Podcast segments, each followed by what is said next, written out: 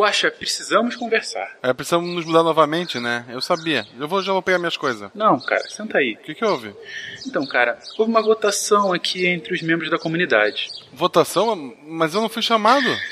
Então, é que você que era o motivo da votação. É. E foi favorável pra mim? Não, Guaxa, desculpa, mas não foi nada favorável. E você, como meu único amigo, veio aqui me avisar.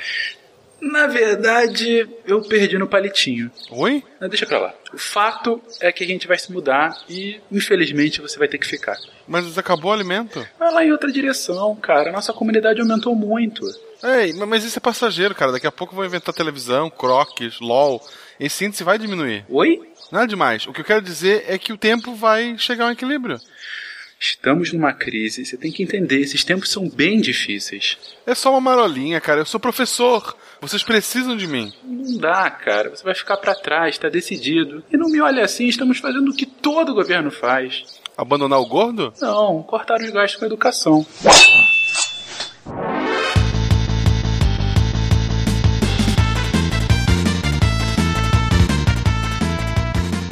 Pessoas, aqui é Fernando Malta de São Paulo e não, eu não sou o Silmar. Mais altura e menos nariz. Salve rapaz e ave deviantes, meu nome é William Spengler, falo de Gaspar Santa Catarina e maestro, por favor, dó maior. Nesta longa estrada da vida, vou migrando e não posso parar, na esperança de ser campeão. Todo mundo juntei. Alcançando, Alcançando o primeiro lugar. Agora é a hora que entra aquelas coisas quebrando atrás, né? Queridos ouvintes, aqui é o Tarek Fernandes de Anápolis e esse pessoal fitness não entendeu a importância da sedentarização. Olha, foi a melhor piada que tu já Foi fez. legal, cara, foi legal. Aqui é Pena, de São Paulo, e vou embora para Bazárgada. porque lá sou amigo do rei. É, Bem, aqui é o Werner de Vila Velha Espírito Santo. E eu queria saber por que, que é Adão e Eva e não é viadão. Puta De Gaspar Santa Catarina, que é Marcelo Guaxinim, e as migrações nos ensinam que o futuro é a cadeira do Huawei. Que dia é esse que o Tarek faz piada e o Marcelo faz alguma coisa assim séria na apresentação? Não, não é sério, é um sonho. Vocês estão ouvindo o SciCast, o podcast sobre ciência mais divertido da internet brasileira. Science World Beach.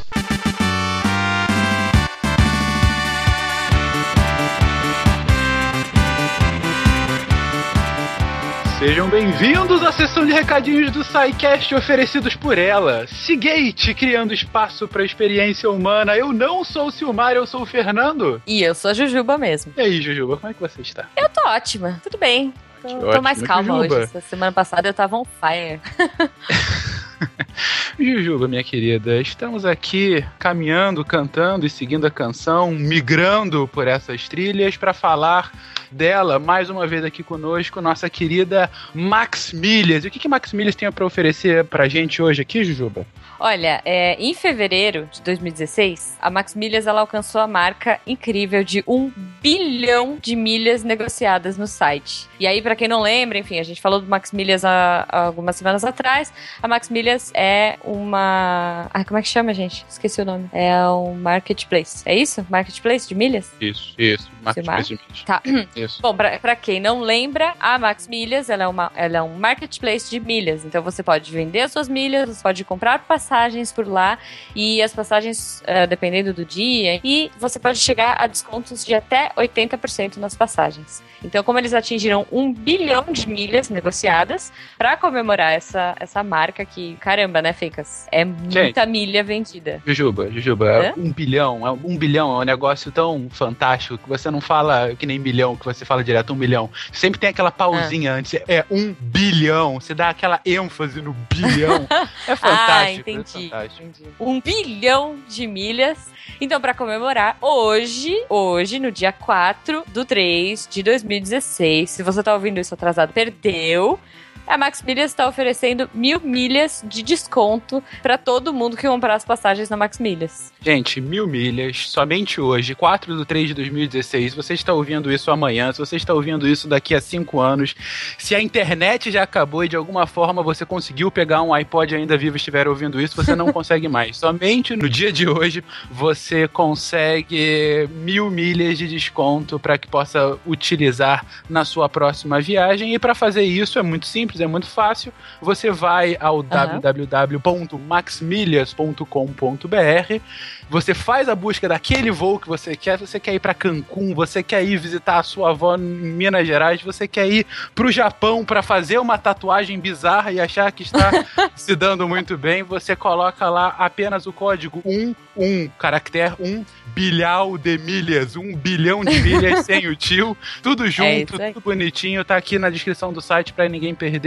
e você consegue essas mil milhas que vão te deixar mais próximo do seu destino, não é isso, Jujuba? É isso aí, o pessoal da Max Milhas falou pra gente que esse número para eles é extremamente importante, porque esse número de um bilhão representa cada sonho que eles proporcionaram e quanto eles ainda querem fazer. Então, é, pessoal, aproveitem, hoje é o dia, é, desconto bacana, passagens mais baratas, vamos viajar, enfim, e, e, curtir aí junto com a Max Milhas esse presente. É isso então, gente. Viagem mais com o Max Milhas, viaje na ciência com o SciCast. Estamos aqui fazendo é, slogans para todo mundo e agora continue acompanhando esse episódio que ficou fantástico de é, já migrações. que a gente está falando de viagem, né? Vamos falar de por migrações não? por aí.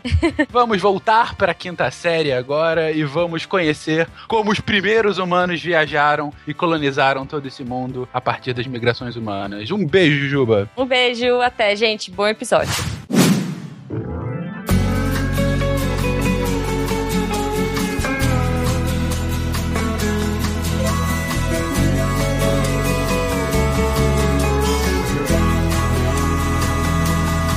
Vamos fugir. Migrar sempre foi uma necessidade humana, talvez animal. Mesmo após criarmos complexos mecanismos de sedentarização, desde a agricultura até os estados modernos, continuamos a nadar, digo, a andar, à procura de, bem, muitas coisas por muito tempo, não fomos a espécie dominante. Na verdade, nem fomos a única espécie humana. Sendo assim, estávamos muito mais vulneráveis às intempéries da natureza. Um grupo de predadores aqui, uma mudança climática colar, e lá vamos nós de novo para qualquer outro lugar ao sol, qualquer outro lugar ao sul mas sempre fomos nossos maiores algozes e hoje pessoas migram menos pelo natural e mais pela natureza humana, da guerra e do poder. Pegue sua bagagem e vamos fugir, diga. Vamos aos movimentos migratórios. Vamos fugir pra outro lugar, baby. Vamos fugir pra onde haja um tobogã, onde a gente escorregue todo dia de manhã, flores que a gente regue.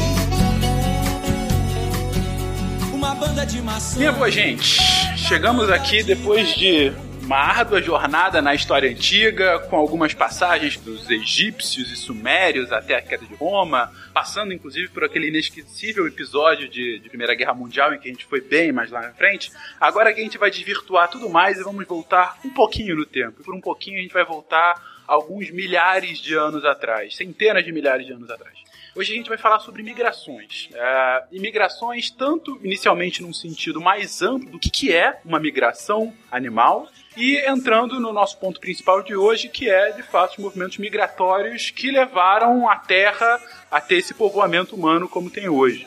É, então, para iniciar, vamos tentar conceituar migrações. Deixa eu falar, deixa eu falar. Por favor, Werther, conceitue pra gente. Você como biólogo do grupo. Ai, ai. Vamos lá, gente. Deslocamento em massa de biomassa, né? Grandes deslocamentos de matéria viva, com é, geralmente entre áreas de alimentação e áreas de reprodução. Nessa migração, ela pode ter um, um, único caminho, chegando lá, as espécies se instalam e não voltam mais. Mas no geral, é, é, é essas migrações elas têm começo, meio e fim e sentido de ida e volta. Né? No mundo animal é muito comum as espécies migrarem como eu já comentei a falar, entre áreas de alimentação e áreas de nidificação, ou áreas de acasalamento, ou áreas onde é, tem mais alimentos é, é, para quando o, os filhotes forem nascer. Né? Geralmente esses eventos de migração eles ocorrem ao longo de, de é, eles ocorrem em, no sentido sazonal, acompanhando as estações do ano. Show. Então eles estão migrando justamente para encontrar melhores condições de vida. Basicamente É, isso. Para aquela, aquela, aquela situação no momento, eles vão em busca de melhores condições de vida, né? Então,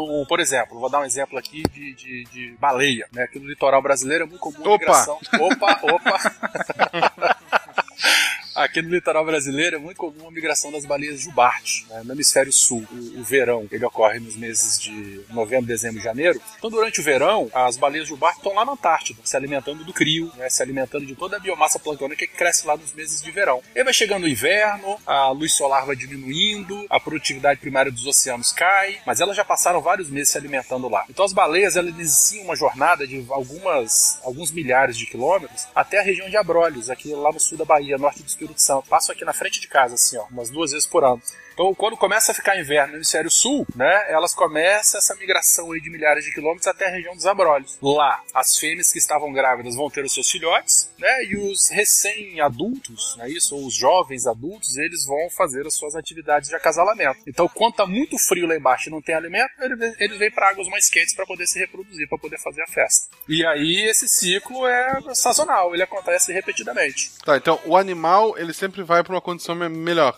Ao contrário do ser humano, que, por exemplo, vai pro carnaval. Ele piora a condição de vida dele por quatro dias só porque quer. Tem uma, uma migração muito famosa também, que são das borboletas monarca, que elas migram do norte dos Estados Unidos, né, Canadá até o México. Só que essa migração é tão interessante que muitas das borboletas elas morrem ao longo do caminho, né? E elas vão fazendo paradas de reprodução. Então, assim, os indivíduos morrem, mas a população se mantém. E são migrações assim de 4 mil quilômetros cada pernada, também acompanhando a- as estações de, de, de frio e de calor. Então, assim, elas vão morrendo, vão se reproduzindo, morrendo, se reproduzindo, então, de modo que a, a população se mantém aí. Quase nenhuma consegue completar essa jornada toda. Mas ainda nessa, nessa lógica de do, ah, o indivíduo não completa a migração, mas sim a população como um todo. Tem essa migração muito famosa de mamíferos lá entre a Tanzânia e o Quênia, que é no, no Serengeti, né? Ocorre entre a Tanzânia e o Quênia, né? é, no ecossistema que é Serengeti, que é o nome. Então, milhares de zebras, cervos, gnus, leões, eles se deslocam de acordo com a disponibilidade de alimento, né? Ao longo do ano. Alimento e água. Então, a presa se desloca procurando água e, e alimento. E claro que os predadores também vão junto. Então, assim, vem é, um, é uma massa gigantesca de animais fazendo é, essa migração nesse território que é tecnicamente inóspito, né? Se a gente parar pra pensar no clima, que é extremamente seco e quente em certas épocas do ano. Em termos de deslocamento de biomassa, é um dos maiores eventos de, disso que eu acabei de falar, né? Continuando nessa, nessa lógica sobre é, populações que migram não sazonalmente, mas acabam fixando moradia e tudo mais, a gente tem a nossa própria espécie, enfim. E aí a gente entra de fato na, na migração humana, né?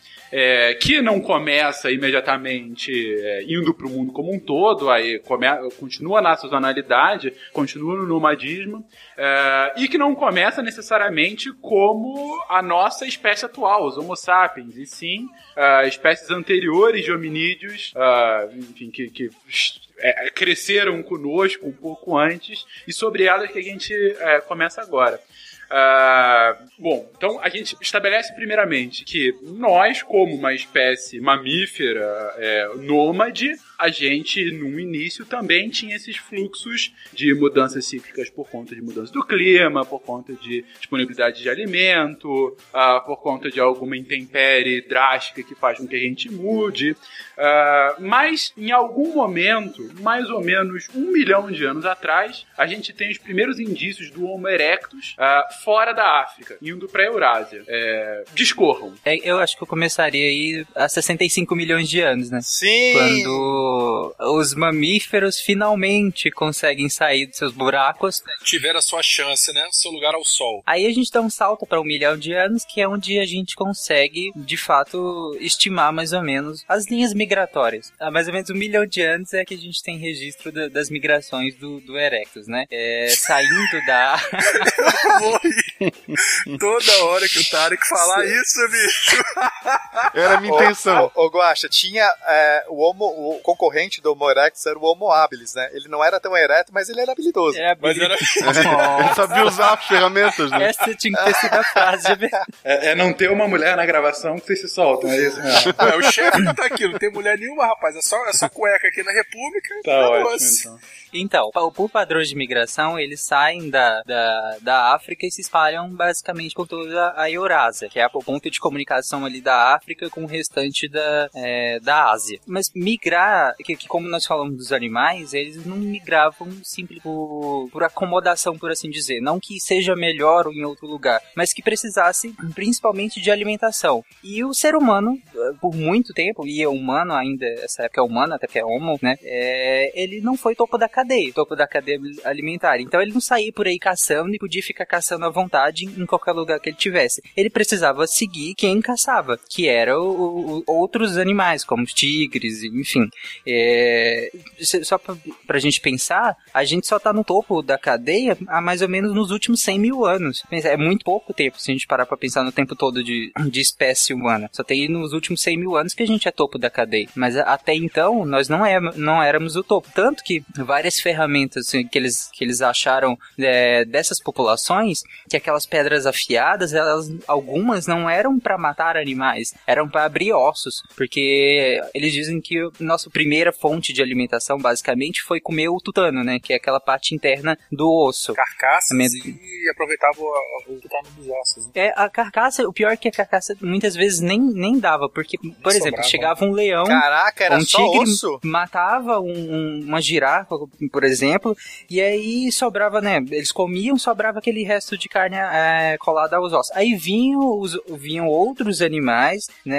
é, algumas outras aves, abutres, comiam aquele restante e o que sobrava era basicamente osso. Nossa, a gente comia o resto do abutre. Era o que sobrava. E aí a gente tinha que abrir o osso e comer o que tinha dentro. Porque não era seguro pro, pro, pros humanos dessa época, no caso, comerem antes disso. Antes de, tipo, sobrou, ninguém vai mais pegar nada. Aí sim a gente podia ir lá e abrir o osso e pegar o que tinha dentro, que é extremamente nu- nutritivo também. Essa é uma boa história pra você contar pros seus filhos quando ele não quiser comer, né?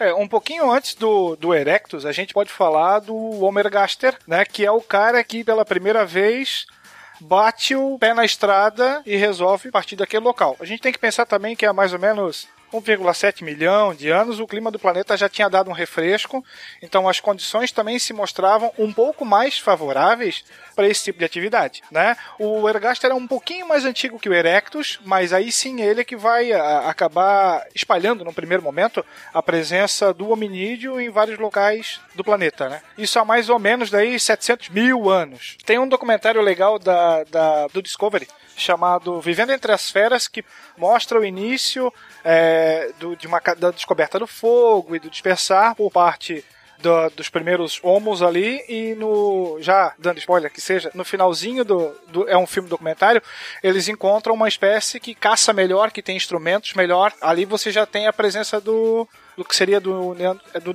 do Neandertal para os Sapiens. Eles se encontram, né? Nós já temos pesquisas que mostram que eles é, conviveram, sim, durante algum tempo. Inclusive, é, é, fizeram troca genética, né? Sim, exatamente. Aquela imagem clássica da evolução, ela parece uma linha reta, né? Ela parece uma linha reta, cada um vai evoluindo. Só que aquilo conceitualmente está errado, até porque se a gente pega, por exemplo, o mundo de 100 mil anos atrás, é, o Homo convivia com seis espécies diferentes de humanos. Então, se a gente olha para aquela imagem e acha que aquilo é evolução, é, fica confuso ima- lembrar que há 100 mil anos tinham seis espécies humanas, tanto quanto a, a nossa, que é a Sapiens. Não significa dizer que uma obrigatoriamente tem que desaparecer para uma outra, né, é, surgir e vir à tona. Não é assim que funciona. Mesmo porque o Neandertal e o Erectus coexistiram também, né? Foram as duas últimas que coexistiram. Se essa figura fosse verdade, não haveria macacos hoje, né? Simples assim. É, enfim, é, é, para quem ainda não, não, não se tocou, é aquela imagem do macaco que vai cada vez ficando mais ereto e tem até aquela continuação hoje do homem indo pro computador e ficando curvado de novo. Mas enfim, é. Mas uma coisa que eu queria é, entender é, o William até tocou nisso agora e talvez seja uma resposta. Mas é, a gente está falando de um momento em que ah, essas espécies homo estão ainda ah, ah, dentro da África. E olhando a geografia da África é, e falando que eles estão indo para a Eurásia, mesmo há um milhão de anos atrás, você tem um, uma ligação pequena, que é mais ou menos ali no nordeste da África. E no meio do caminho você tem um mega deserto. Como é que eles conseguem passar por aquele deserto se o problema deles é justamente a questão do microclima? A primeira coisa que é importante notar é que naquela época talvez não fosse deserto, né? É, só para vocês terem uma noção, a Groenlândia ela recebe esse nome porque ela já foi verde, né? De Greenland.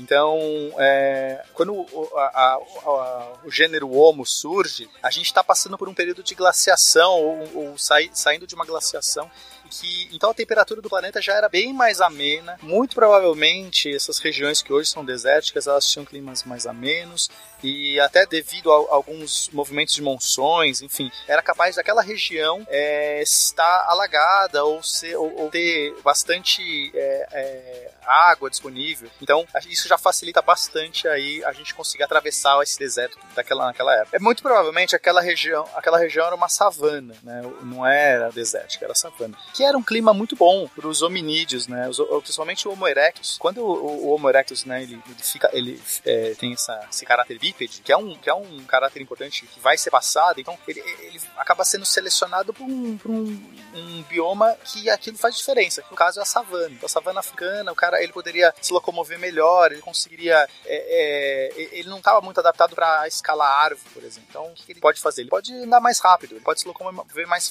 rápido que um, um cara que não anda, que não é, que não é bípede, né? Que tem que se apoiar, enfim, nos braços. Então, isso acabou fazendo diferença. E ele muitas vezes ia atrás do, do- dos grandes caçadores, como o Tarek já falou, né? Pegar, é, fazer o papel do carniceiro, ia lá pegar os, os restos. Então, o cara tinha que conseguir se locomover bem para ir seguindo esses, esses predadores e ao mesmo tempo, pô, tem que se esconder ali na savana, numa região.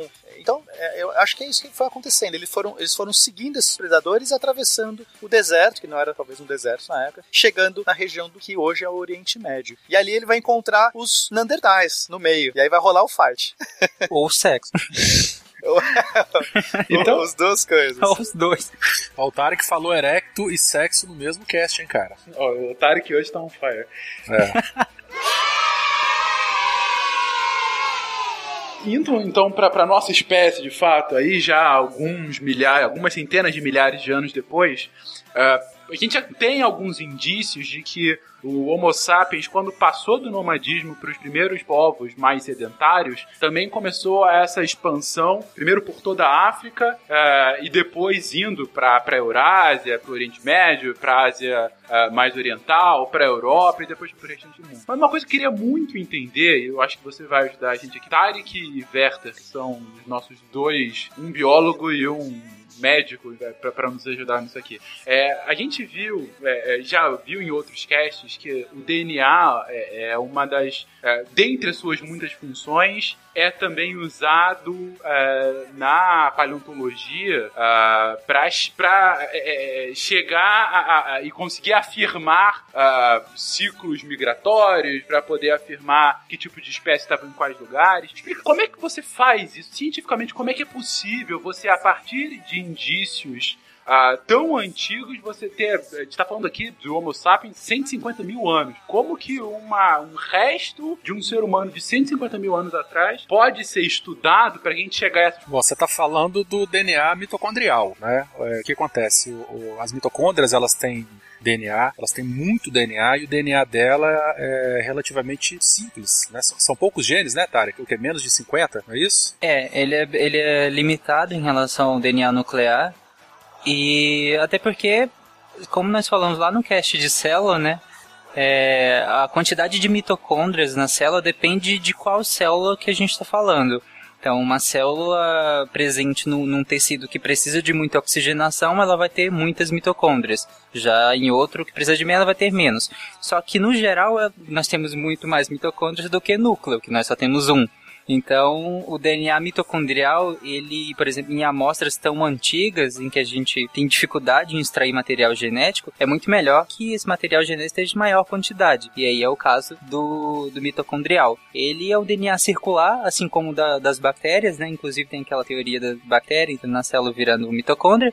É, ele é um, um, genoma menor do que o, o, o, nuclear e ele é mais fácil de ampliar por aquela técnica de, de, de PCR, né, que é a reação de cadeia em polimerase.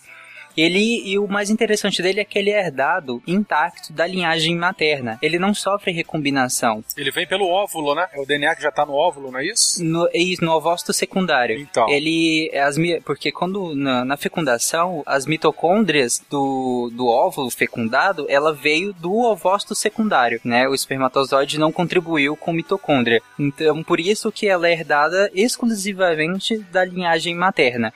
Por ser herdada exclusivamente, ela não sofre recombinação, assim como no, o, DNA, o, o, DNA do núcleo. Então ele vai se mantendo original ao longo de várias gerações, é isso? Quase original. Isso. Só que o que acontece? É, por algum motivo, ele sofre algumas mutações. E essas dá, dá para marcar mais ou menos de tempo, é, é, quanto tempo leva para que essas mutações ocorram, não é isso? Em torno aí de 300 a 600 gerações que correspondem a cada 6 é, mil a 10 mil, 12 mil anos, eles sofrem algumas, algumas é, mutações.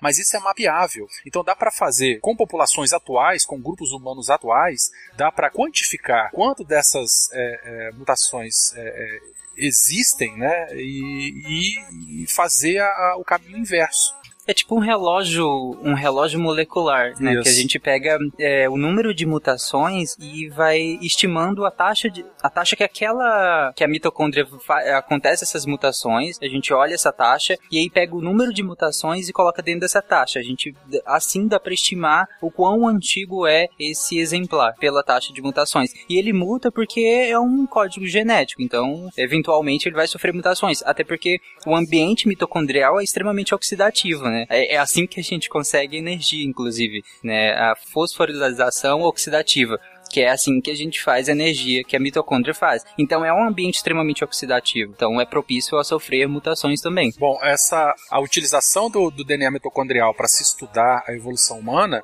ela foi é, publicada pela primeira vez em 87. E aí já em 88 é, é, é, foi saiu, saiu é, é, um artigo na Science em que o título do artigo era assim, é, calibrando o relógio mitocondrial. É muito interessante aqui, depois a gente coloca o, esses dois artigos aqui no, no, link do post. Mas ele, ele também não, não é só usado na antropologia, não, né? Ele não. também é usado na ciência forense também. Às vezes em cadáveres muito degradados por acidentes ou algumas coisas parecidas, eles também precisam usar o DNA mitocondrial. E aí que entra, nessa história toda, que entra também a história da Eva, né? que atualmente, por conta da, da, das análises de DNA mitocondrial, é, estima-se que no mundo inteiro, a, todos, a, a população mundial, é, ela seja distribuída em seis ou sete grupos principais, que são as sete filhas de Eva, né? É, inclusive tem um, livro muito interessante que fala sobre dessa teoria, da pesquisa do, do cara para ele chegar a essa conclusão. E essa, esses sete grandes grupos mundiais, eles descenderam não de uma única mulher, né, mas que seria a Eva mitocondrial, a mãe de todos. Na verdade, um grupo de mulheres ali. Então, quando se faz esse mapeamento reverso, esse grupo de mulheres saiu lá da África. A conclusão disso é que, a partir de, desse método de é, DNA mitocondrial, eu posso afirmar é, a qual grupo é, que meu, a minha mitocôndria tem traços, uh, tem, digamos assim, uma uma, uma, um código que é igual a mais ou menos de 6 a 12 mil anos, e esse era o mesmo do que meu antepassado. Então é a partir daí que eu consigo estimar mais ou menos de quando são aqueles vestígios e por onde eles estavam. Essa, esse, esse caráter né, da mitocôndria, ele é um sinapomorfismo, ou seja, o que significa isso? Ele é algo que somente os descendentes daquela espécie herdaram e não apareceu em outros. Então é um caráter importante que você consegue marcar. Só que a partir é, no momento que essa espécie começa a se separar novamente em outras subespécies, em outras novas espécies, e aí você tem que procurar outros marcadores. Então é importante que você consegue dizer assim, ó, a partir daqui eu sei que não tinha essa, essa esse caráter, então a gente consegue saber. Mas mais para frente isso, isso vai se bifurcar em outras em outros caráteres. Aí você precisa de outros marcadores. Então não é tão simples assim. Até porque o pessoal é, existe ainda uma contenta no meio acadêmico para saber se realmente é a origem, né? Discutindo se é a origem única do, do Homo sapiens ou não é a origem única. Hoje está muito mais propenso para a questão da, da origem única, né? Quer dizer, to, todo, todos Somos os todos africanos. vi- é, vem do mesmo lugar, né? Não, não surgiu em, em lugares diferentes e depois acabou se cruzando. Tem o caso do Neandertal, que acho que a gente vai, vai falar também, mas é, então ex- existe aí uma. é, talvez al- algumas pessoas tenham traços de Neandertal e tudo mais, mas é, não eram. Então, provavelmente foi uma única espécie que acabou ficando e não surgindo várias espécies que, que geraram o, o Homo sapiens. né? Uma outra comparação, que como o Pena falou, é a gente não usa uma coisa só para estimar, né? A gente usa datação do- dos fósseis também, né? Carbono, essas coisas. Mas uma outra molecular também seria o cromossomo Y, né? Que é o cromossomo exclusivamente masculino. Nós, nós somos X e Y. E esse cromossomo, assim como as mitocôndrias, ele também é herdado somente da linhagem, só que agora paterna, porque só os homens que têm, então é obviamente para você ser um homem, você precisa ter pego esse cromossomo do seu pai. Então não tem como seu pai ter te dado o X dele, porque senão você seria uma mulher, você não, você não seria um homem. Então você necessariamente pegou o Y do seu pai, o seu pai necessariamente pegou o Y do seu avô e assim sucessivamente.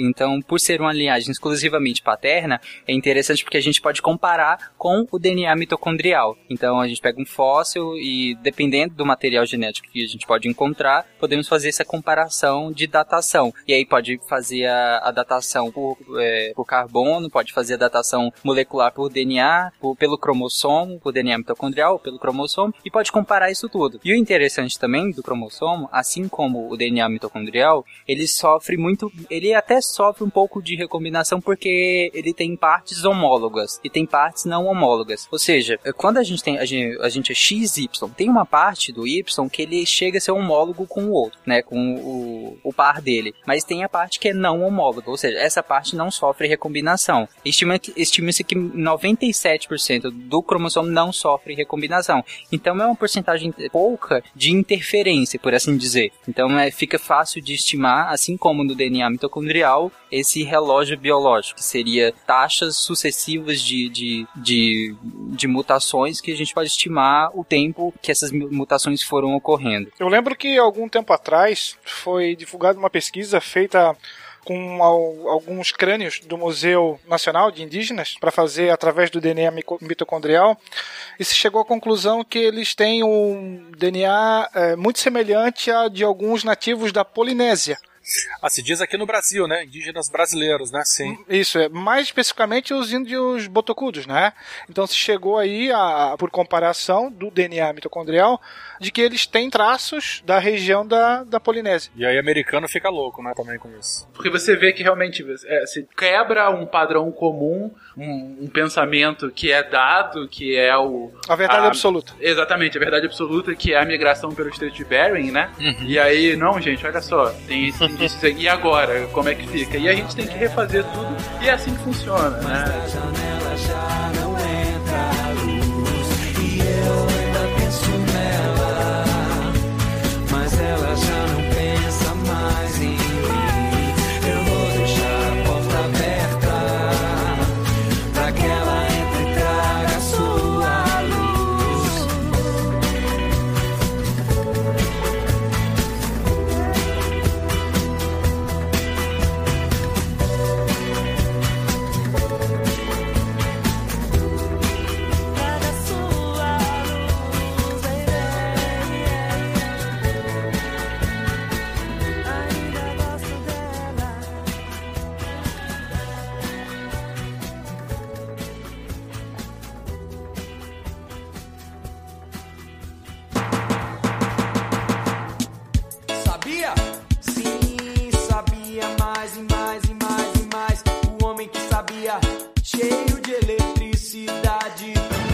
Então a gente chegou é, é, a 150 mil anos com o Homo sapiens se espalhando por toda a África.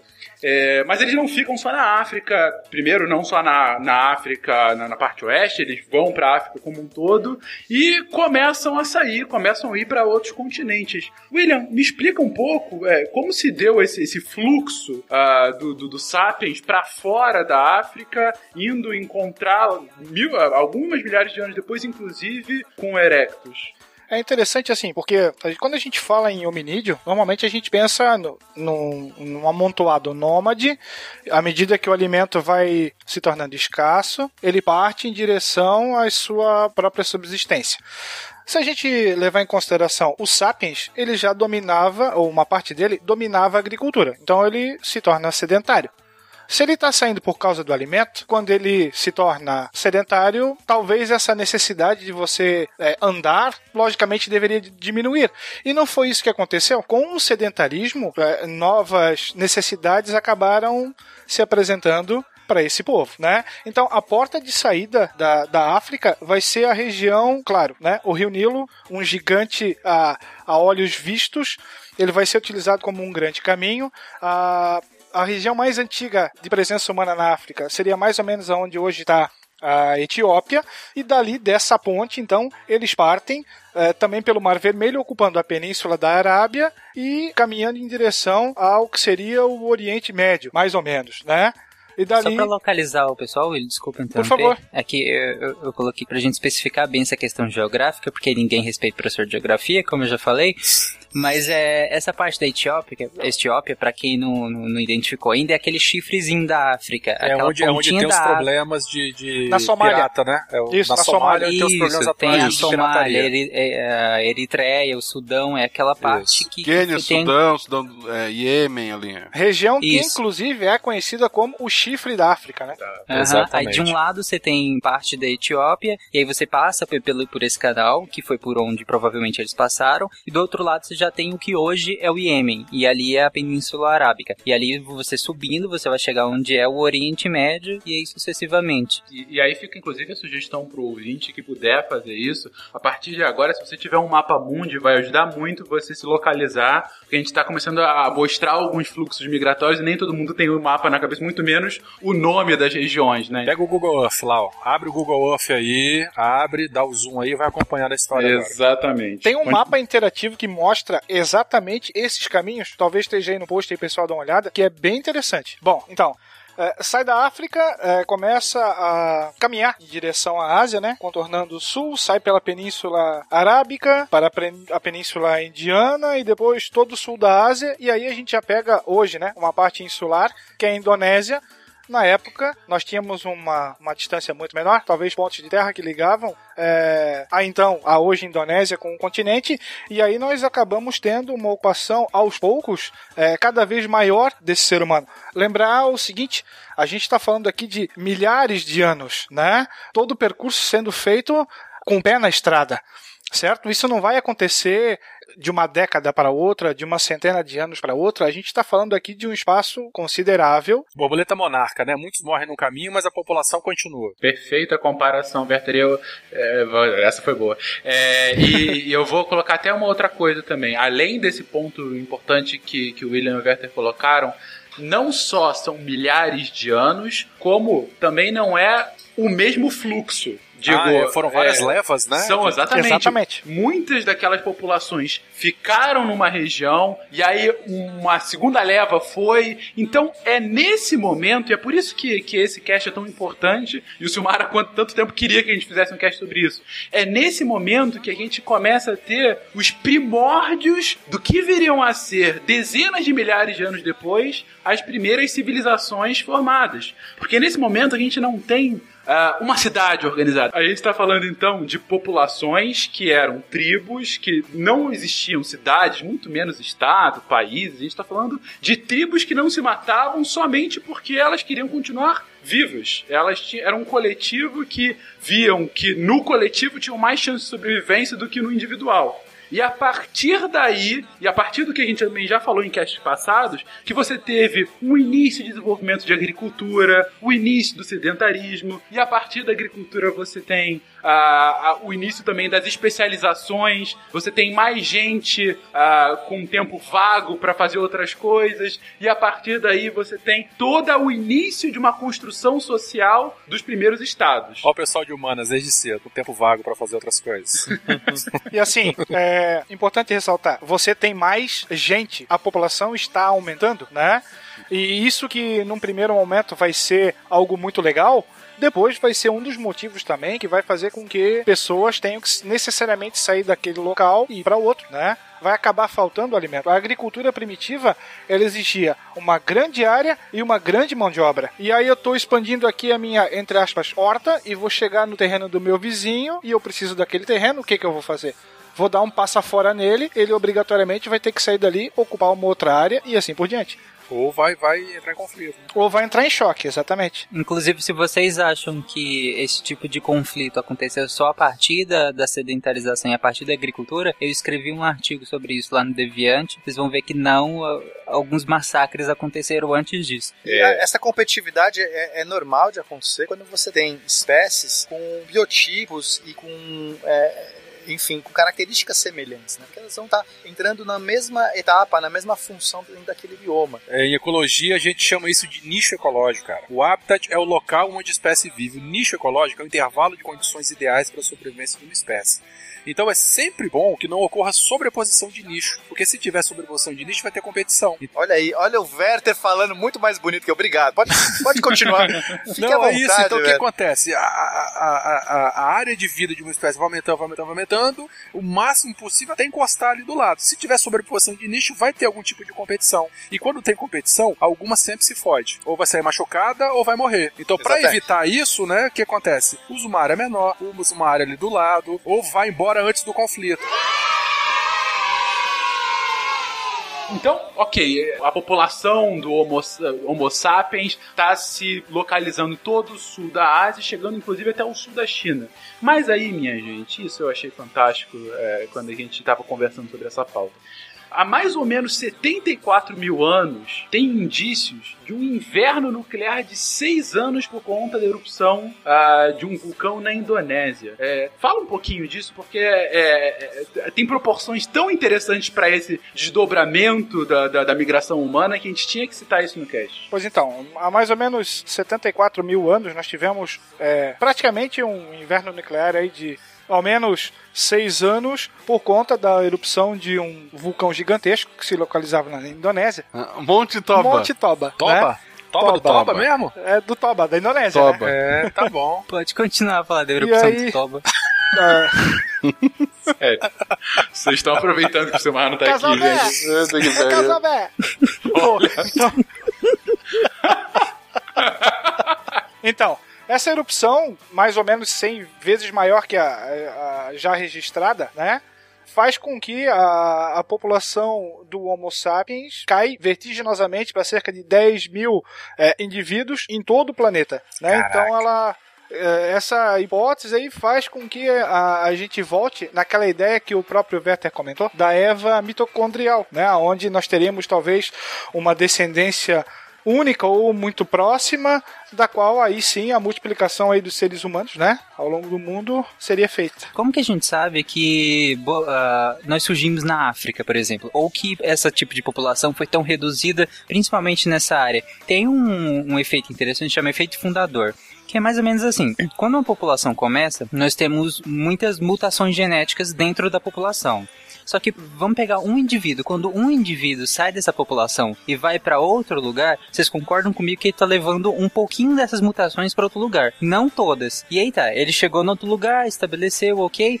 Se um indivíduo sair de novo dessa, dessa segunda população e for para outro lugar, ele vai especificando cada vez mais, ele vai formando um funil, por assim dizer. Porque ele pega um- uma diversidade de mutações e genomas, e aí sai um só e vai para outro lugar. E aí, um, um que eu falo, não necessariamente um indivíduo, É, é mas bom um explicar grupo. que não é, é, Eu ia falar isso, né? Parece que é um cara foi excluído, né? É o Ele fez guaxinim partenogênese. foi excluído da parada ele foi. Não, não é assim. É, um indivíduo, na verdade, é um grupo. De... Normalmente, é, Exatamente. por que, que acontece isso? É, é, acontece lá uma, algum cataclismo que separa grupos, acontece uma mudança de vegetação. Isola- isolamento, né? Os É, grupos tem, também. Tem, tem que ter o isolamento. Se não tem o isolamento, os grupos continuam eh, trocando genes entre si e evoluem todos em conjunto. Não é, não tem a especiação, né, a criação de novas espécies. Então é necessário. É, tem que romper o fluxo gênico, né? Normalmente é necessário ter algum isolamento, alguma ruptura, algum bloqueio que vai impedir membros dentro daquela espécie de encontrar com membros da mesma espécie. E aí vai acontecer isso que o Tarek está falando.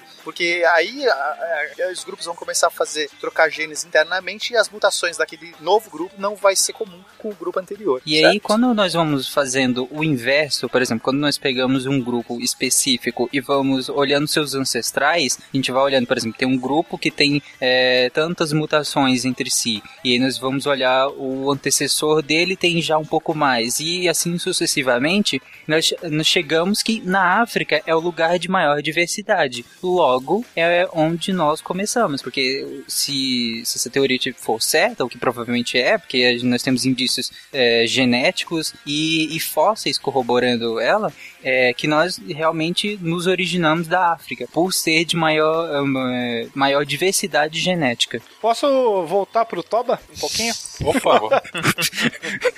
Fica à vontade. Por favor, né? Só pra gente ter uma comparação, tem uma história famosa de um vulcão famoso chamado Krakatoa, que fica na região da Indonésia, ou ficar. Né? No finalzinho do século XIX, ele explodiu de uma forma tamanha que ah, o estrondo causado por essa explosão ele foi ouvido a quase 5 mil quilômetros. Isso dá quase a distância de Nova York a Berlim, pra gente ter E foi uma ideia. sentido em Londres, não tem também? Esses sismógrafos em Londres cataram também. Exatamente. Ele, o Krakatoa tinha mais ou menos 800 metros de altitude. e Depois dessa explosão, ele se transformou numa cratera de 300 metros de profundidade, né?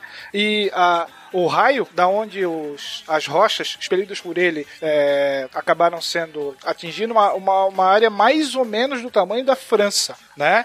E essa explosão acabou, devido às cinzas lançadas aí na atmosfera, acabou fazendo com que naquele ano a Europa é, não tivesse verão, né? É, o clima é afetado de tal modo que nós tivemos um, um ano praticamente de inverno, por assim dizer. Agora imaginem o Monte Toba, né? Que foi um negócio gigantesco, que vai provocar um inverno de seis anos há alguns milhares de anos atrás. Isso foi praticamente fatal para quase toda a espécie humana, né? Esse inverno, só para o pessoal entender, né? Como assim inverno? Basicamente ele lança cinzas na atmosfera numa, numa quantidade tão grande que tapa né, o Sol ou, ou enfraquece que os raios solares cheguem aqui na, na Terra. E isso, além de, de baixar a, a temperatura, né, e aí, portanto, o inverno, ele também vai afetar todos os, os, os, os biomas, todos os, habitats então você vai ter as plantas que vão perder a sua habilidade de fazer fotossíntese da mesma maneira. E aí, se as plantas estão morrendo, imagina o que acontece, né? Isso vai ter um efeito cascata. É basicamente assim também que aconteceu lá com o meteoro. que Supostamente matou os dinossauros, ó. Vou voltar nos dinossauros que eu gosto muito. Tecnicamente não é o impacto do meteoro, né? Que abalou, eh, matou todo mundo. né? Os dinossauros eram grandes, bateu o meteoro, caíram. Não, não é isso. Ó, eu acho, posso estar enganado, mas quem tava embaixo do meteoro morreu. por É. talvez esses. Talvez Faltam né? fósseis, mas eu acho que sim. Eu acho que sim. Eu acho que sim. Mas imagina você seis anos de inverno. Pô, que sonho, né? É um- Porra, quente pra caramba. Para quem mora aqui no, no, no sul, se, se lembrar, questão de uns 3, 4 anos atrás, nós tivemos uma erupção no, no Chile. E as cinzas chegaram até aqui na, na região, por exemplo, aqui onde eu e Marcelo residimos, em Gaspar. As cinzas do vulcão chegaram aqui, você conseguiu observar nas folhas das árvores, por exemplo, nos carros. Dá pra pegar com a língua. Você provou cinza, Marcelo? Não, senhor. Bom, Mas eu tenho um amigo que provou. Ah, ok. Vulcões à parte. É, Mas, então a gente tá falando de 10 mil, mais ou menos, sobreviventes dos Homo sapiens, mas que ainda assim continuam sua jornada e o, o outro grupo, o outro do grande grupo, que não foi pro extremo oriente, continuou subindo e foi pra oeste, é, chegando na Europa. Então, há mais ou menos 70 mil, como o William estava falando, foi que os sapiens começaram a se espalhar pelo mundo, né? Eles já tinham povoado, há há 150, eles já tinham povoado toda a África, e eles começam há 70 mil anos. Primeiro, eles vão para aquela região, claro, mais próxima, onde é hoje o Oriente Médio, né? Que eh, seria um intercâmbio intercâmbio entre o- a África e a Europa e a Ásia. Então eles chegam. E no Oriente Médio havia o Neandertais já nessa época. Então não foi muito pacífico. Depois eles chegam mais ou menos 45 mil anos no sul da Europa, onde também haviam Neandertais, eles já tinham é, povoado aquela parte sul inteira da Europa. E aí quando eu falo sul da Europa, eu espero que vocês estejam pensando em França, Itália, Espanha, Portugal. Mediterrâneo, né? Daí que vem o nome também de Homem de Cro-Magnon, né? Cro-Magnon era o nome de uma caverna, de uma região lá no sul da França. E o Neandertal também, né? É, o- é o homem do Vale do Neander, né? É, encontra, inclusive tem fósseis de combinação entre o, o, o Neandertal e o Sapiens em Portugal. Vários fósseis já foram encontrados em Portugal. E aí, daí também, esse, esse outro grupo que alguns foram por sul da Europa, outros foram em direção à Ásia. E aí chegam mais ou menos em 60 mil anos, que é onde nós temos achados é, arqueológicos. E mais ou menos 60 mil anos eles povoam aquela região da Ásia, só que na Ásia já tinha um Homo erectus. Então, na- nessa região, quando o Sapiens chega, já, já havia um Homo erectus. De lá, eles vão para a Austrália, dessa região da Ásia. Eles vão para a Austrália, chegando mais ou menos 45 mil anos atrás. Da Ásia também, eles vão para aquela parte que é extremo norte da Europa e Ásia. É lá aquela parte mais extrema da Rússia, por exemplo. Sei que aquela parte estava congelada, né? Com a estreita, eles conseguem chegar ao extremo norte ali da, da, da América do Norte. Mais ou menos 16 mil anos atrás. Então, eles só vão subindo nessa parte. Havia uma conexão ainda entre o que é hoje a Rússia e o Alasca. Então você tinha um, um conectado por gelo ali. Então eles chegam na América do Norte, mais ou menos 16 mil anos, e vão descendo. E eles descem América Central, mais ou menos 14 mil anos atrás, e finalmente na boa e velha América do Sul, há 12 mil anos atrás. Essas datas, elas são contestáveis por vários achados eh, arqueológicos, então, é, por, um, por algumas técnicas de datação, estima-se que sejam do, 12 mil anos que eles chegaram à América do Sul, mas por outras, por alguns ou, outros achados, eles estimam que foi um pouco mais que isso, não 12 mil, que eles acham que talvez cedo demais 12 mil anos. É o caso da Luzia, né? Aquele fóssil de uma mulher achada lá na região de Lagoa Santa, que as datações de- é, é, é, remontam a 14 mil anos atrás. Então, mais antigas do que a, a- a vinda do homem pela, pelas Américas. É. Uhum. Tem uma, uma- Essa Luzia tem até uma, uma pesquisa, isso é doutorado ou de mestrado, que pelo tempo que, a- que o, que o cadáver durou, era uma sogra.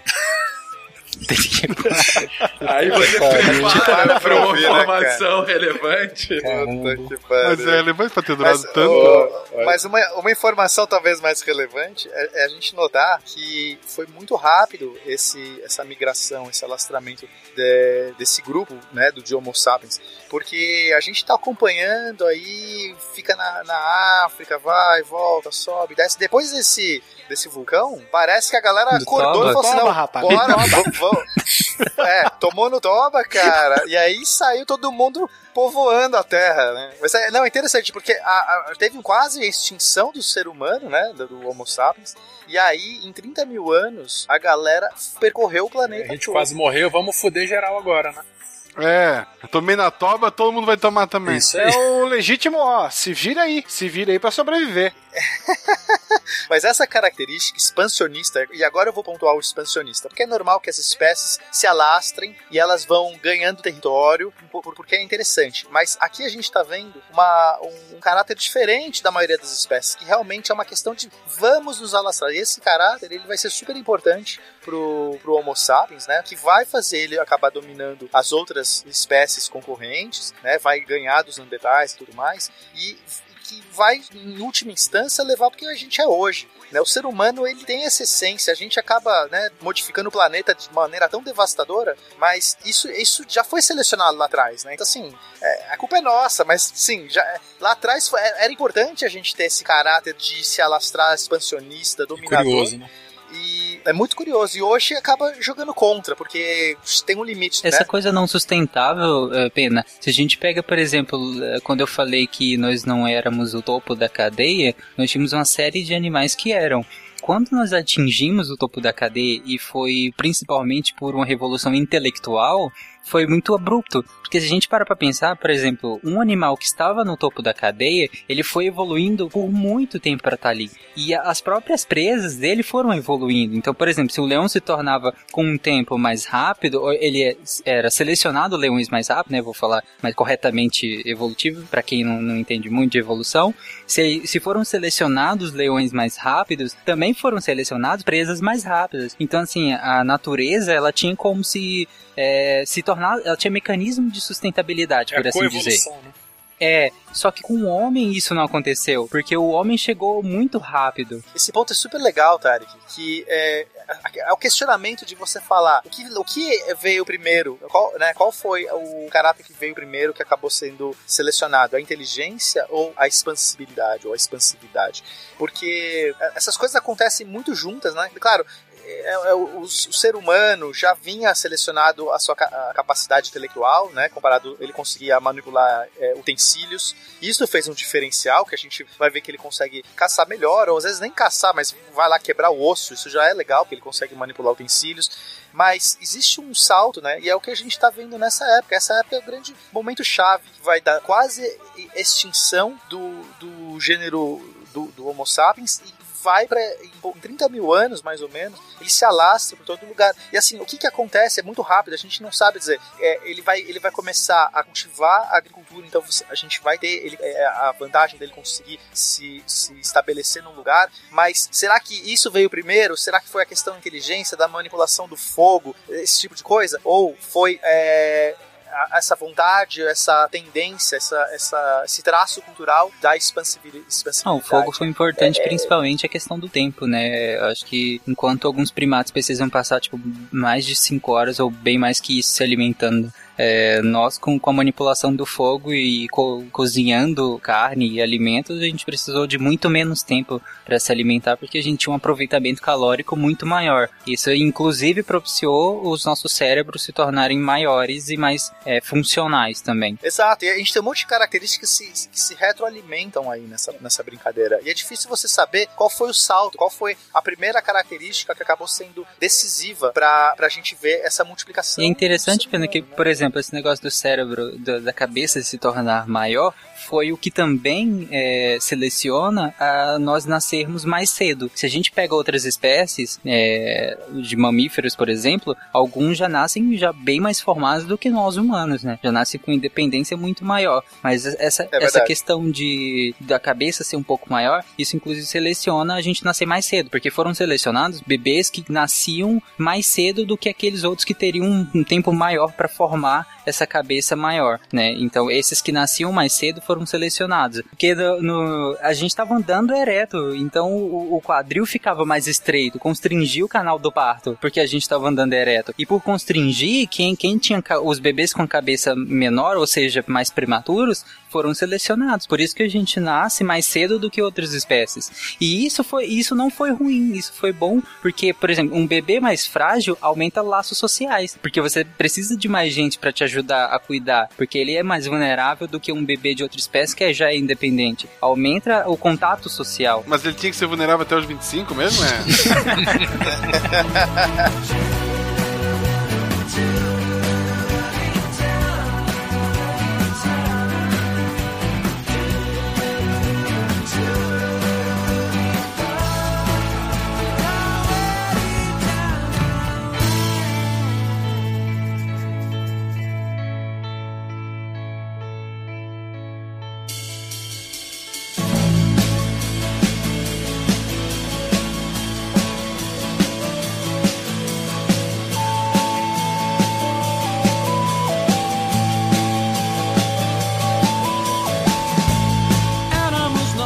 gente vê uma pressão, uma, uma pressão é, natural para essa questão da inteligência, né? E de fato isso deve ter sido um, um- um grande elo importante, uma grande, um grande caráter importante para o ser humano conseguir isso. Mas ainda assim são, são muitas coisas que acontecem, sabe? Eu acho que às vezes a gente atribui a inteligência, ah, o cara tipo, cresceu o cérebro, ficou desperto e porra, agora ele conseguia ser super estrategista. Não, não. E, inclusive a gente coloca o Neandertal como aquele bruto e, sabe, Bronco, sem, né? sem, O malvadão. é, sem o mínimo de inteligência. Tem achados arqueológicos, por exemplo, com vários ossos com deficiência física, ou seja, havia cuidado é, dos parentes com pessoas com deficiência ciência. Então não era esses preconceitos que nós temos com o Neandertal privilegiando os sapiens, não é bem assim. Eles também tiveram um ótimo desenvolvimento intelectual e de caça e de envergadura corporal também. É, até alguma, alguma dessas ca- características até melhores do que os sapiens. Porque nós falamos que eles, que eles chegaram, por exemplo, no sul da Europa e no Oriente Médio e teriam Neandertais. E lá na Ásia teriam Homo erectus. Mas e aí, o que aconteceu? tem duas grandes vertentes, basicamente, são mais, mas basicamente são, tem essas duas, que seria a teoria da miscigenação, ou seja, eles foram miscigenados, né, eles se juntaram, eles fizeram coisas entre si, e aí deram origem ao que nós temos, é, ao, ao que foi evoluindo, ao que nós temos hoje. Só que aí tem um problema, por exemplo, se essa teoria for exclusivamente correta, o pessoal da, da Europa e da Ásia, né, o pessoal da Eurásia, eles teriam vindo de mistura de sapiens e neandertais, porque na época havia, haveriam sapiens na região do Oriente Médio e sul da, da, da Europa. Enquanto que chineses e coreanos, por exemplo, eles seriam misturas diretas de sapiens e Homo erectus, entendeu? Imagine o campo fértil para discriminação. Se você tem um, um- uma separação, por assim dizer, de espécies, né? É claro que, que não é bem assim, mas imagine o campo. Então os cientistas por muito tempo excluíram totalmente essa ideia, né? Foram para a ideia do exclusivamente a ideia da substituição, que seria os sapiens, é, vulgarmente falando, batendo em todo mundo. Eles chegaram e extinguiram os, ne- os neandertais da, da Eurásia e os erectus da, da parte mais, a, mais asiática. Só que é, recentemente, por análise justamente de DNA de fósseis, comparando com, com, a, com a nossa população atual, nós fizemos várias análises de DNA e, por exemplo, de 1 a 4% do DNA de populações modernas do Oriente Médio e da Europa é de Neandertal. Então não foi só genocídio. Teve um certo grau de miscigenação, sim. E 6%, por exemplo, do DNA dos aborígenes australianos são de DNA denisovano. Então, assim, houve um grau de, de substituição, sim, né? De genocídio, por assim dizer, de massacres dos sapiens com essas outras espécies, mas também houve um grau de miscigenação. E isso está registrado no nosso DNA, essa mistura de DNA dos sapiens com outras espécies. Colonizamos então o mundo inteiro. Essa é a situação agora, mais ou menos há 10, 12 mil anos antes da Era Comum. É, e a partir daí, os primeiras civilizações de fato começam a se formar. Ah, e até o próprio início formal, muitas aspas aí, da nossa história antiga, com o desenvolvimento da escrita, enfim, da história mais clássica, né? Ah, mas as migrações continuam, não é porque o mundo já está quase todo colonizado que povos continuam migrando. Ah, William, tem uma, uma migração ah, interessante, ah, que talvez seja a migração mais famosa da história contemporânea, que é a migração dos judeus que está na Bíblia. Mas não é bem assim como está lá. A própria palavra êxodo utilizada já denota essa condição, né? De sair de um local, de um lugar e para outro. De acordo com o- a Bíblia, nós temos é, uma Amém. pessoa recebendo uma mensagem divina dizendo que ele necessariamente deveria ter que deslocar o seu povo. Né? Hoje em dia, alguns estudos em relação a isso mostram que provavelmente o que aconteceu, talvez um, problemas climáticos que fazem com que os hebreus saiam do seu local de origem e venham ocupar um outro local buscando a sua própria sobrevivência. Então, Choveu sapo, pensa no evento climático. a gente está falando de um povo semi-nômade, né? É, Ele poderia eh, se estacionar num local por um determinado período de tempo e, é claro, devido a, a problemas climáticos que seja, necessariamente ele vai ter que partir e buscar a sua sobrevivência num outro local que depois vai ser ocupado por um outro povo, né? E aí nós temos toda a história também da, da questão da escravização dos judeus por parte dos egípcios. Tem uma teoria que diz que é, os Ixos, quando a gente, lá no episódio sobre o Egito, o Egito Antigo, a gente comentou na, de um determinado período em que o Egito foi invadido por um povo chamado Ixo e que ficou lá por algumas centenas de anos. Alguns estudiosos dizem que, que os Ixos eram os próprios judeus, né, que teriam ocupado aquela região e que depois teriam levado o, o contragolpe da, da- do próprio povo egípcio. Então, não vai ser somente pelo fato de você ter descoberto a, a agricultura, de você ter se tornado sedentário, que as migrações vão parar. Elas continuam até hoje. A gente tem exemplos muito próximos. Esse povo aí é o mesmo que chegou lá na, na região ali onde hoje é Israel e bombardeou os palestinos? o povo que tá fugindo, esse povo que tá migrando. Pois é. Ah, Polêmica. não, pode continuar. Caraca, vai causar, hein? Bom, e nós também temos ali na, na região da, do Mediterrâneo é, movimentos migratórios, como por exemplo o dos Dórias, que vão é, ser expulsos da, da região onde originalmente eles ocupavam, e eles vão acabar ocupando daí sim a região da, da Grécia, a região micênica, que vai acabar destruindo praticamente toda a cultura micênica e instituindo uma nova cultura que depois até vai ter laços lá com Esparta, por assim dizer. Né? Eles são atacados por nômades vindos da Ásia e aí o que, que você faz? Você sai dali e os caras já dominavam uma certa ciência, por assim dizer, bélica, com armas de fogo. Eles invadem o território grego buscando a sua sobrevivência e a sobrevivência de um, nesse caso, vai ser a ruína de um outro. A gente vê ah, outras migrações eh, mais ou menos nessa época, em especial com a, a- a- toda a movimentação dos bárbaros, mas essa a gente não vai citar muito aqui porque vai ser alvo de um cast específico, ah, não só sobre a queda de Roma, mas também sobre quem eram esses bárbaros e como os que eram bárbaros, na verdade, hoje acabam formando o continente iluminado eh, séculos depois que a Europa. Ah, mas uma que eu queria muito ouvir, talvez a, a migração mais. Nefasta. mais possa lamentar ah, numa história um pouco mais recente, humana, é a migração forçada ah, da África para as Américas. Bom, a gente tem um cálculo aproximado de cerca de mais ou menos 12 milhões de pessoas que foram caçadas nas suas aldeias africanas e vendidas por mercadores. Lembrar o seguinte: ah, na própria África, negros caçavam negros e vendiam como escravos para outras, para outras pessoas, né? Eles colocavam tribos que já eram inimigas a lutarem entre si. Financiavam isso, né? É, financiar. É mais ou menos o que é feito hoje, né? Eles financiavam um dos lados ou os dois lados e ficavam com os prisioneiros. Isso. E aí a gente tem a, a figura horrenda do navio negreiro, que foi chamado também de tumbeiro, aonde nós temos uma gigantesca, um gigantesco número de pessoas que eram retirados da África e trazidos para a América. E calcula-se que de 40 a 60% das pessoas morriam durante esse trajeto devido às próprias condições insalubres. Falando um pouquinho da história do Brasil, o tráfico aqui começa em 1550 e até meados mais ou menos do século 17, 350 mil africanos foram trazidos para cá. No século XVIII, esse número chegou a mais ou menos um milhão e meio. E já no, na primeira, nos primeiros anos, do, na primeira metade do século XIX, o volume dobrou em relação daí sim ao fator da lavoura canavieira. Até 1850 a gente tem mais ou menos 3,3 milhões de africanos que foram trazidos à força para o Brasil. Salvador, inclusive, ainda é hoje, né? A cidade com a maior presença negra fora da África, no mundo inteiro. Cara, a influência disso pra nossa cultura é imensurável, né?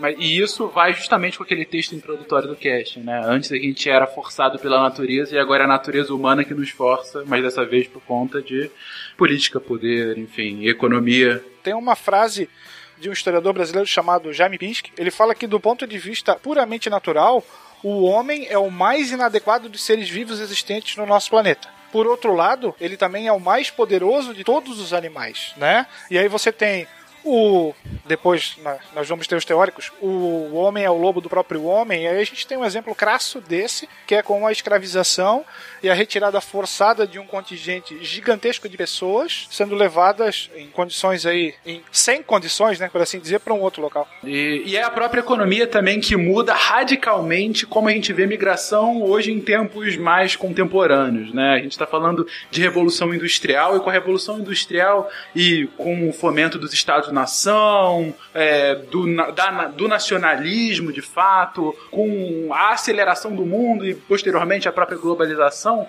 é, a gente vê fenômenos de migração não só internacional, mas muito também interno, com a questão do êxodo rural na Inglaterra e depois no restante do mundo. Ah, é, é, o imperialismo é, europeu ah, na África e na Ásia, que também leva uma massa de imigrantes das duas regiões para outros locais. O Enem. O Enem? Sério, cara, pensa no Enem. É, A, a capacidade do Enem de fazer esse intercâmbio de jovens pelo Brasil foi grande. Meu E você imagina. Cara, a- da onde surgiu Cê- Não, você imagina antes do- do- desse exame unificado, um jovem, sei lá, que morava lá no Pará, ele precisava sair do Pará pra ir prestar o vestibular lá em outro estado, whatever, Rio Grande do Sul, por exemplo.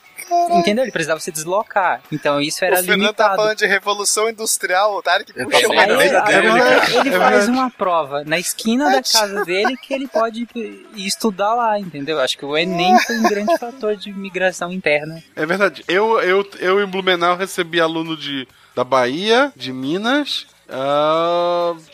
acho- esse ano não teve Manaus, mas ano passado teve Manaus. E acho que tem um aí da região do, do Tarik. Então, antes eu acho que provavelmente esse era muito mais limitado. O Enem. Bom, bom, mas voltando à questão do êxodo, êxodo rural, é, é, eu só queria ressaltar uma, que primeiro o êxodo rural, né, que a gente conhece, é, aconteceu na, na Idade Média, na verdade, lá no por volta do século XII, que a gente vai ter uma, um- uma revolução industrial aconteceu por lá, enfim, mas isso também vai ser assunto de um outro cast. Mas, enfim, com a revolução industrial houve uma, uma grande pressão para que é, as pessoas tinham essa necessidade, novamente a necessidade, elas estavam morrendo de fome, elas é, tinham não, não, não tinham é, casa, não tinham comida, não tinham dinheiro. E aí elas vão para para cidades infes- infestar aquelas indústrias e, e poder ganhar o seu sustento, trabalhando, enfim, períodos longos também, que a gente vai falar em outros casts sobre isso. É, a questão do nacionalismo também acaba é, estratificando a sociedade, né? E, e isso, isso vai ter um, um- um efeito super importante que vai levar também a movimentos migratórios, porque antes você não tinha essa, essa consciência de nação, né? Existiam povos, povos ali, aquela sua cultura, aquilo definia ali eh, quem que era a- a- aquele grupo, né? Separar aquele grupo, a língua acabava fazendo essa separação, mas nunca laços, é, é, nunca barreiras é, estipuladas, não era uma coisa de você traçava, ó, agora você é é do povo tal, agora você é do povo tal, e agora você isso, isso acabou é, também gerando uma, uma intensificação dos movimentos migratórios. No momento que pessoas que estão numa nação, é, e é, elas têm que sair daquele lugar por, por uma questão de. Você vai criando diversos preconceitos, diversas classificações de indivíduos, e isso cria uma necessidade nas pessoas de sair daquele grupo, ir para outro, enfim, de buscar um abrigo que seja. Então a gente vai ver, sei lá, a galera eh, dos, dos, dos países eh, do Oriente Médio saindo hoje em dia buscando abrigo, porque, enfim, a situação. E isso vai, vai, vai acontecer por toda a história do, da humanidade a, a partir de então. Inclusive a época dos nacionalismos, é, por exemplo, hoje em dia, essa questão de nacionalismo eu acredito que seja muito menor do que século XX, século XIX por aí. Então eu acho que isso também é um fator de certeza. aumento de migrações. Quando você se identifica menos com o território em que você nasceu, você se sente menos agregado a ele e você sai com mais facilidade. Exato, você, você vai buscar o lugar que você se sente mais. É, Sim. independente do seu local de, de, de nascimento. E aí a gente para só um pouquinho para explicar uma diferença que a partir, em especial, do século XX é fundamental. Até agora, com exceção talvez da, da escravidão, a gente está falando de massas migratórias voluntárias. São grupos de pessoas que querem sair do seu local de, de moradia para ir para um outro local por conta de N condições, mas é algo que ele assim escolhe. A partir do século XX, em específico a partir do século XX, já havia outros indícios antes, mas é no século XX que isso se consolida. A gente tem um fenômeno cada vez mais presente na sociedade humana, que é do refugiado, que é um migrante, porque ele está saindo do seu lugar de origem para outro, mas não porque assim quis, mas porque alguma coisa o está impelindo. Ah, e aí, essa alguma coisa, uma perseguição política, uma perseguição étnica, ele tem medo do seu próprio governo ou de alguma outra força que está concorrendo com o seu governo, enfim.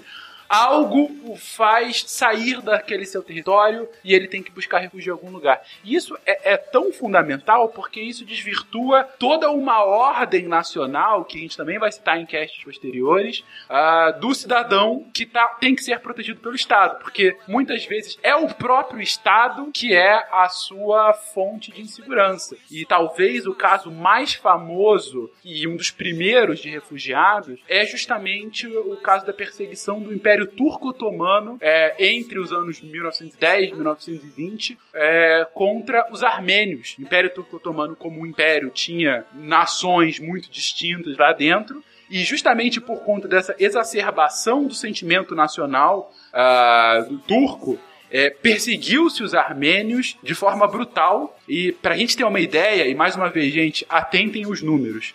Dos quase 2 milhões de armenos que existiam mais ou menos em 1910, no final do- dos anos 10, no- em 1900 1920 mais ou menos, desses 2 milhões, virtualmente nenhum mais existia naquele império. A população armena no Império Turco Otomano, que depois foi desmembrado entre Turquia e outros países, mas a população armena que lá existia acabou. Ou morta ou refugiada em países ah, próximos, né? Não, sem falar no, que eles foram forçados a, a, a- a- sair e sofrendo violências desumanas, né? Estupros, mortes. O, boa parte dos homens foram obrigados a lutar no- no- na Primeira Guerra, né? Na, ir pro campo de batalha, mas lutar entre aspas, né? Que iam praticamente desarmados para serem mortos no- no- nas trincheiras. Você tem um outro exemplo desse, quando da independência da Índia e a formação do Paquistão, né?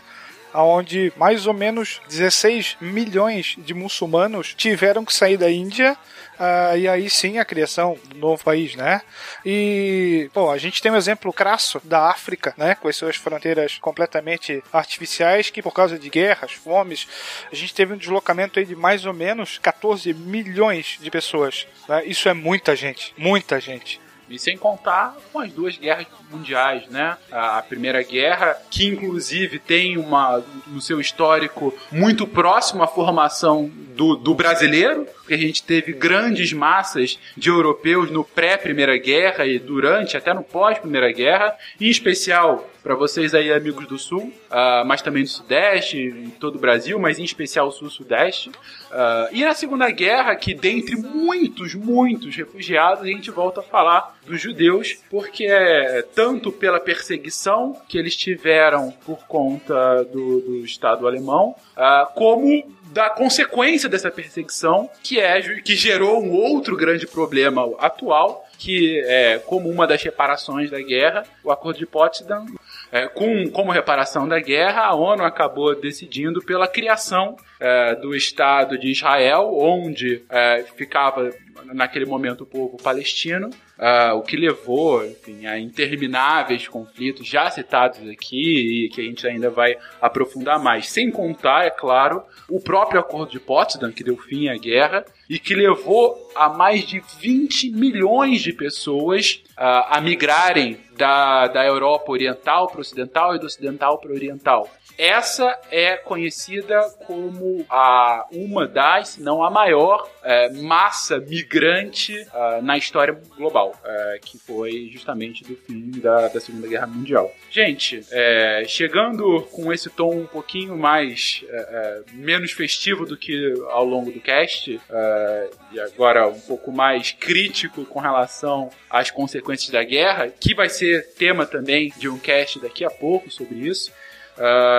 Eu pergunto a vocês aqui para fechar. A gente está falando hoje de 7,2 bilhão de pessoas hoje em 2016. A ONU estima que mais ou menos em 2040, 2050, a gente vai chegar a 9 bilhões e meio de pessoas na Terra, que deve ser o pico da população global. Ah, hoje a gente tem mais ou menos 200 estados-nação, ah, que variam de centenas a bilhões de pessoas. É, qual é o futuro da migração humana? É, a- o futuro da migração humana está contido na, na- na Terra ou a gente pode esperar isso para uma colonização espacial num futuro, quem sabe até próximo? Sim! Sim, por favor. Pena vai ser o primeiro da fila, né? É, agora, fa- falando sério, né? A gente tem. A, a teoria, a teoria do caos, por exemplo, ela, ela não é muito favorável à condição atual do ser humano. É, ela, ela diz que quando a gente chega mais ou menos no limite que a gente tá, existe uma grande chance de dar merda. E como é a teoria do caos, a gente não sabe dizer onde vai dar merda, né? Ela não vai dizer aqui e ali, mas é um conjunto tão grande de variáveis, a gente está é, causando uma, uma pressão tão grande no nosso reticulado de existência que, olha, eu né, posso falar tranquilamente que acho que é muito legal o ser humano começar a, a procurar outros planetas. É, né, claro que espero que isso ainda demore um tempo, mas assim, variavelmente a chance da merda é grande e a gente só tem, né, não, tem não só tem um jeito, mas um, um jeito é muito legal disso funcionar, que é quando a gente tiver uma é, a, a, a gente acabar com esse, esse sentimento, né, o nacionalismo que, que tanto ele mais separa do que junta e a gente conseguir ter um governo na Terra, o, o cidadão terráqueo, terreno, sei lá como como que, que, que você pode chamar. E, e aí a gente cons consegue explorar, sair desse, desse planeta que a gente está aqui e aumentar, diminuir um pouco essa pressão que a gente está recebendo. E, enfim, eu acho que essa é a alternativa mais interessante que é pra gente começar a pensar. Eu, eu, eu ficou uma grande dúvida ali que a gente tava falando antes, que eu peguei aqui, eu peguei aqui o mapa e dei uma ampliada, né? Aí tem uma barreira que separa aqui a Etiópia do Iêmen. O povo que rompeu a barreira do Iêmen aqui foi o Homo erectus? Meu Deus do céu.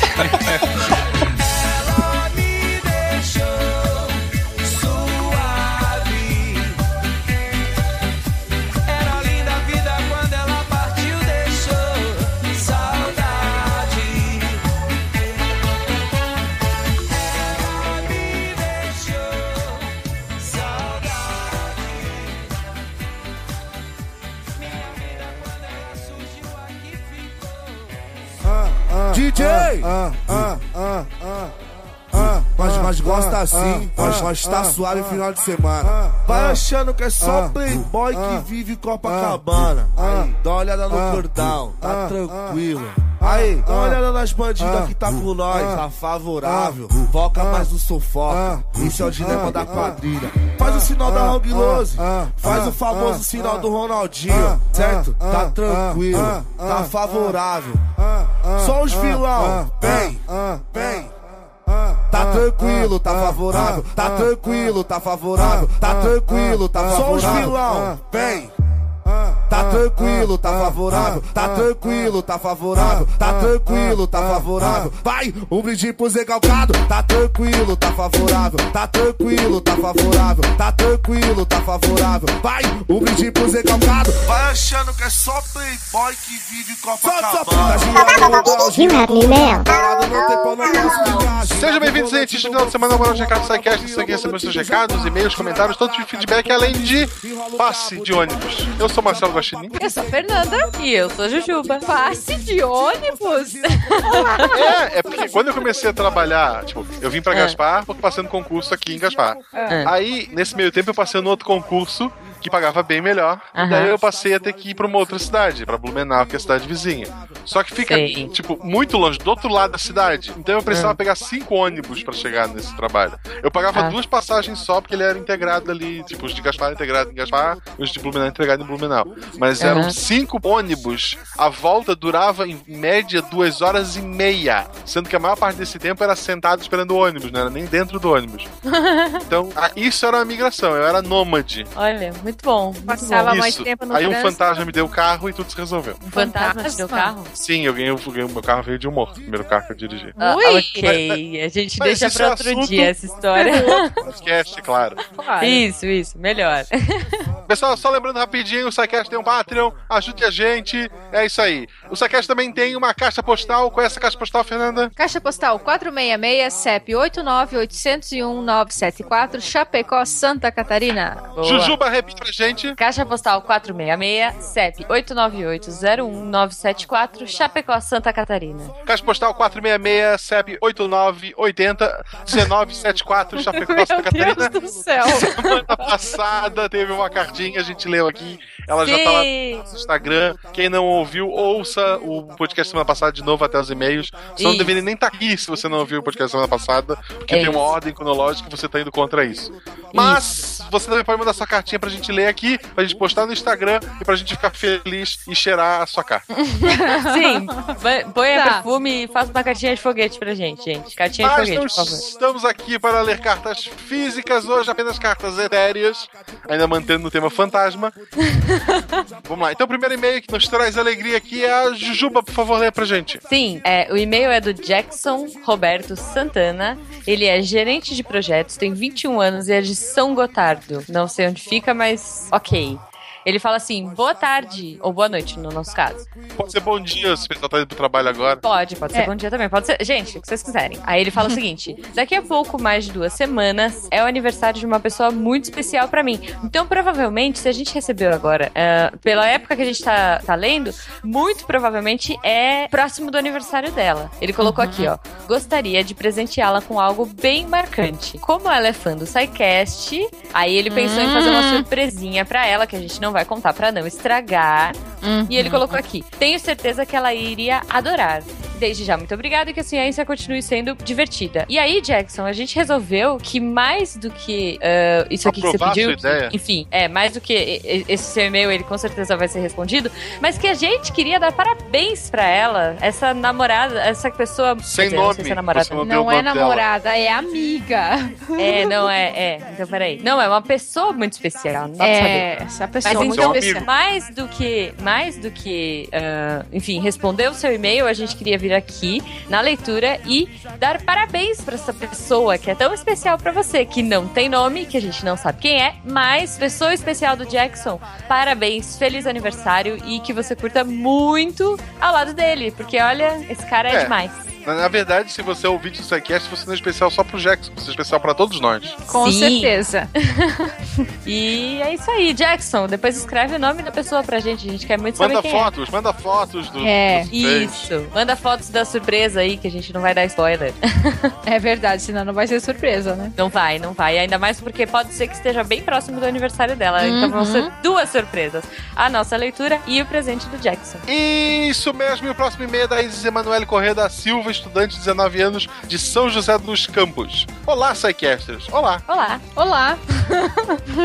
Olá. Eu, eu gosto do olá, assim, é melhor do que boa tarde, tipo, só podia ler a É, tarde. olá, é muito bom. Eu podia ser olá, mas é um Não. anagrama. O Olá. impacto do Não. SciCast na minha vida foi tremendo.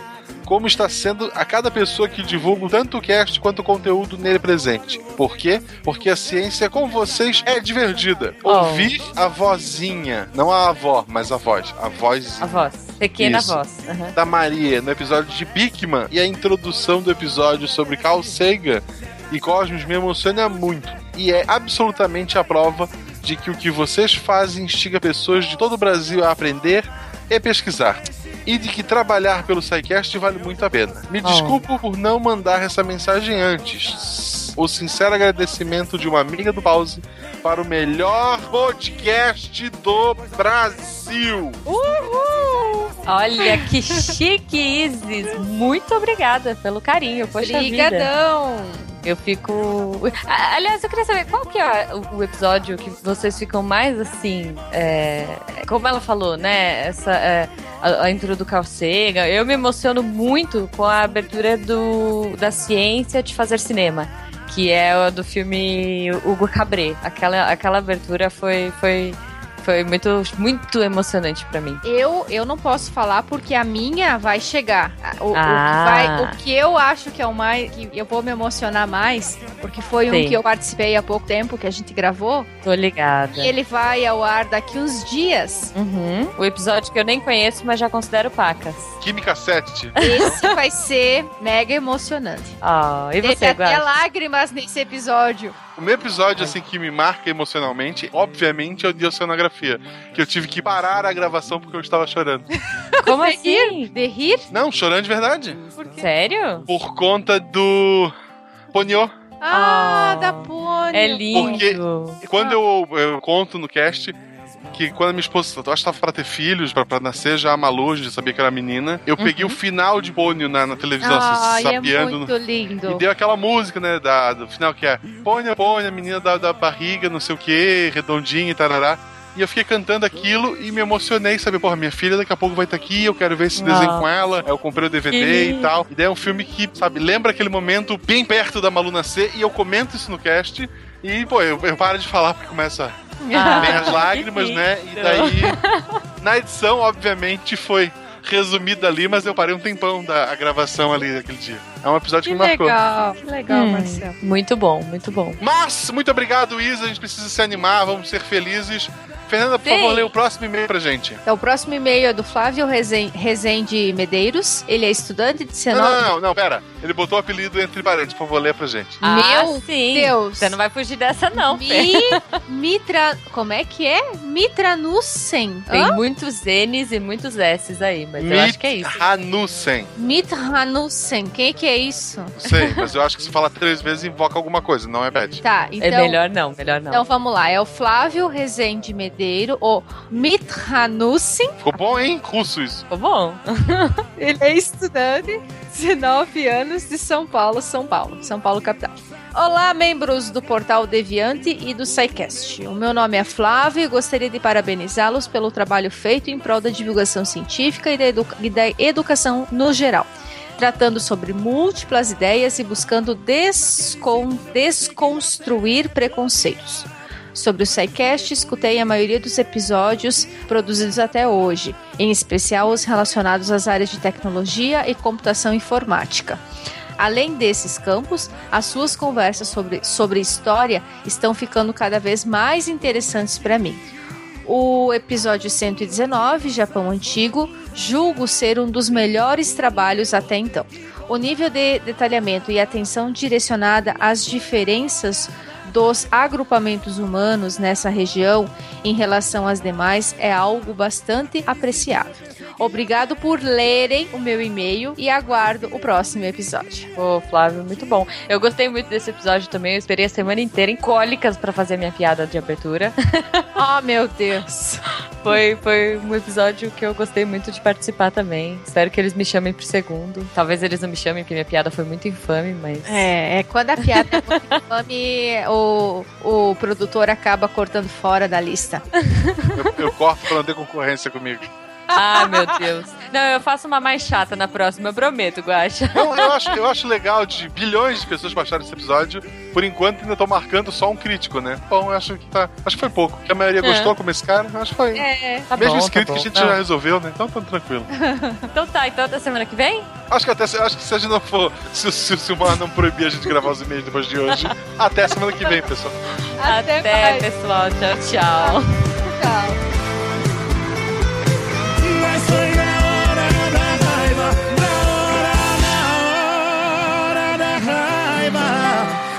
Segundo eu pensei que até te odiava. Mas respirei fundo e vi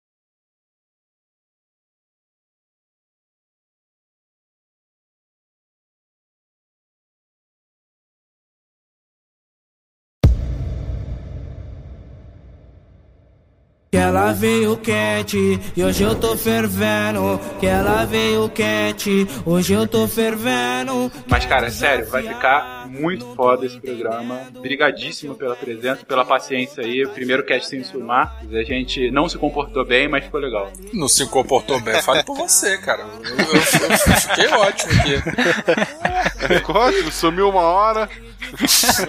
Porra, antes era 5, virou 15, agora é uma, né? Caralho. Aumenta de acordo com o número da migração. Exatamente. E editor, fica a sugestão aqui pra, pro, pro- painel, fica aquele com o Monte Toba, por favor. Esse- Tá louco. A explosão do Toba. Eu tenho, eu tenho até a sugestão de imagem, depois de conversa. O editor nesse momento sentado com a coca de madrugada rindo. né? Exatamente.